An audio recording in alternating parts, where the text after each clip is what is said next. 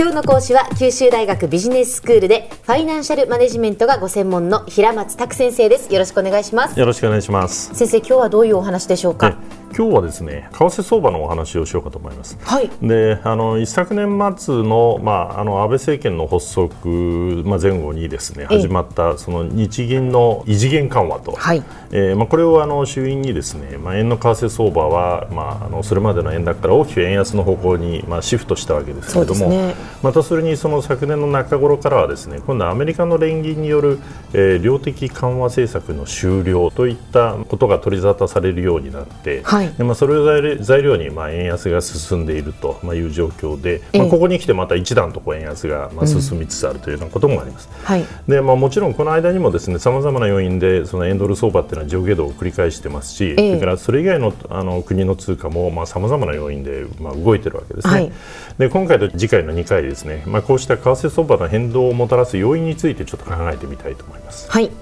で為替相場のその変動要因をまあ論じる場合、まあ、いろんな角度からこう議論することが可能なんですけれども、えー、一つよくあのされるのがですね経済ばかりではなくてその政治的な要素なども含めた意味でのですねファンダメンタルズということが論じられることがあるんですね。ファンダメンタルズですか、えー、でこのファンダメンタルズっていうのはもともとはその基礎的条件とまあいう意味なんですけれども、えー、まあ、経済の基礎的条件ですね、えー、でその中には通常いくつかのこう項目がまあ盛り込まれてることが多いわけです、はい、でちょっと具体的にお話ししていきますと、はい、まず第1番目は内外の金利差ですね。うんでその自国通貨よりもその外国通貨の金利の方が高ければ、ええ、まあ、将来、その為替相場がですね、まあ、多少その自国通貨高であったとしても、うん、まあ、その外貨で運用した方がですね、え、大きな利益がまあ得られることになるわけですね。はいはい、でつまりその金利が上昇するということはそのつあのその金利が上昇した通貨でまあ運用したいと思う投資家がまあ増えるわけで,、うん、でその通貨が買われてまあ上昇する要因になるわけですね。はいアメリカの量的緩和政策のまあ終了と、うん、まあ、言ったことが材料とされて米ドル相場が上昇し、うん、まあ、あの円安の要因になっている、まあ、現状が、まあ、あのその例ですね。うん、そうですねで2つ目としては、えー、インフレ率の差があります。でインフレ率の高い国の通貨はまあ、その国の通貨を持っていても将来小さい価値のものしか購入できないことになるわけですね。でしたがってそのインフレ率の高い国の通貨を持っているよりは、うん、えー、インフレ率の低い国の通貨で運用しようということになるわけですね。えー、でしかし一般にですねインフレ率の高い国では、えーまあ、高金利になるのが普通なんですね。あそれは金融政策をするからということですか？そうですね。ええ。そこでその先ほどのその金利差との関係が問題になるわけですけれども、えしたがってその単にその金利で見るんではなくてそのインフレ率を差し引いた実質金利って言いますけれども、はい、まあ、これの工程の差がですね、まあ、相場に影響を与えると、まあ、いうふうに考えた方がいいかもしれないですね。はい。で3番目がですね景気動向です、うん、でまあ、端的にその GDP 成長率の高い国では、まあ、一般にその投資収益率もまあ良くなるわけですね、まあ、要はその、え例えばその国の企業の株に投資すると、まあ、その GDP 成長率の高い国っていうのはやっぱり企業もまあ儲けるチャンスが多いわけですね、海外からもまあお金が集まってくるわけですね。はいはい。でまた、その資金需要自体も旺盛で、うん、まあ、その分、その国の通貨の金利はまだ高くなると、まあ、いうことがあります。はい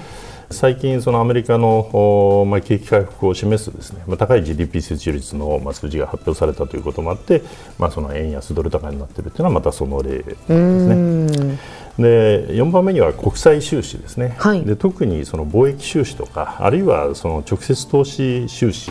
がまあよく取り上げられます。ええ。で貿易収支で大きなその黒字を計上していたり、うん、それから直接投資がこう多額に流入してくる国では、はい、その海外のその輸入者とかあるいはその投資家がですね輸入の決済やあるいはその国に投資するためにですね、うん、その国の通貨をまあ購入することになるわけですね。はい、でしたがってその分その国の通貨がまあ上昇するわけですね。うんうんうん、で日本の場合はその貿易収支はまあ赤字が定着してしまっているわけですけれども、ええまあ、あの一方でその海外資産からの、まあ、所得の流入がですねそれを補っているんで、まあ、今のところはその経常収支で見ると、まあ、黒字なので、まあ、まだその貿易収支が大きくその円安要因に働いているという言い方はあまりしないんですけども、まあ、一方でその直接投資の方ではですね圧倒的にその流出超過なんですね、まあ、要するに外への直接投資が多くて日本への直接投資ってほとんどないものですから。ほうほうでこの分では大きな円安要因になっていますね。でそして最後がですね、えー、政治的な安定性とかあるいはその地政学的なリスクと、まあ、いったようなことがあの含まれるケースが多いです。はい、でその今やその世界中の資金がまあ収益を求めて国境を越えて活発にこう移動しているわけですけれども、まあ、政治的な安定性を欠く国の場合にはその経済を改善するための、えーまあ、政策が取られにくいと。あそうえーまあ、そういったことなどからですね、えー、一般にその資金の流入が細ってで逆にこう流流出が増えてですね、うん、通貨は安くなりがちなんですね。はい。でしかし、そうした国ではその資金不足から、まあ、金利はあの若干高まりますので、うん、そのハイリスクでも高いリターンを求める投資資金は、まあ、それなりにこう流入してきてですね。で結果的にはなんとか落ち着くんですけども、はいはい、しかし、どこかでこうテロとか地域紛争などがこう問題になるとですね、うん。国際的なその資金の流れがま滞ってしまうと。でそうなるとですね投資資金は全体としてリスクを嫌ってですね低リスクの国に集まってしまうという傾向があるんですね。でそのようなリスクの高い国の通貨は、まあ、まあ、そういうところでさらに売られることになるわけです、ね。はい Euh, でこれらのそのファンダメンタルズの各要素を見ると、うん、まあ、大体その国の通貨の強弱と、まあ、一致していることが多いんですけれども、えー、まあ、常に一致するというわけでもないんですね。うん、でなぜかというと、まあ、要はその資金はですね先読みをするんですね。はい、したがってそのこのファンダメンタルズがどうなるのかっていう予測とかですね、うん、あるいはその為替相場そのものがどう動くかっていう見通しによって非常にこう短期的に大きな資金がまあ移動するわけですね。はい、でこれが原因で実際の相場の動きっていうのは、まあ、ファンダメンタルズから大きく乖離することがあるということですね。こうなるんじゃないかっていうことでそっちに動くっていうことが起こるということですね。えー、では先生今日のまとめをお願いします。はい、えー、為替相場の変動要因を考える場合、まあ対象国のファンダメンタルズに注目すると、まあその理由が見えることがまあ多いですけれども、まあ短期的にはその予測などに基づいてもまあ活発に資金、えー、移動が生じてしまうので、ある程度その中期的なあのタイムスパン、えー、視点で考えた方がまあよく当てはまると思います。はい今日の講師は九州大学ビジネススクールでファイナンシャルマネジメントがご専門の平松卓先生でした。どうもありがとうございました。どうもありがとうございました。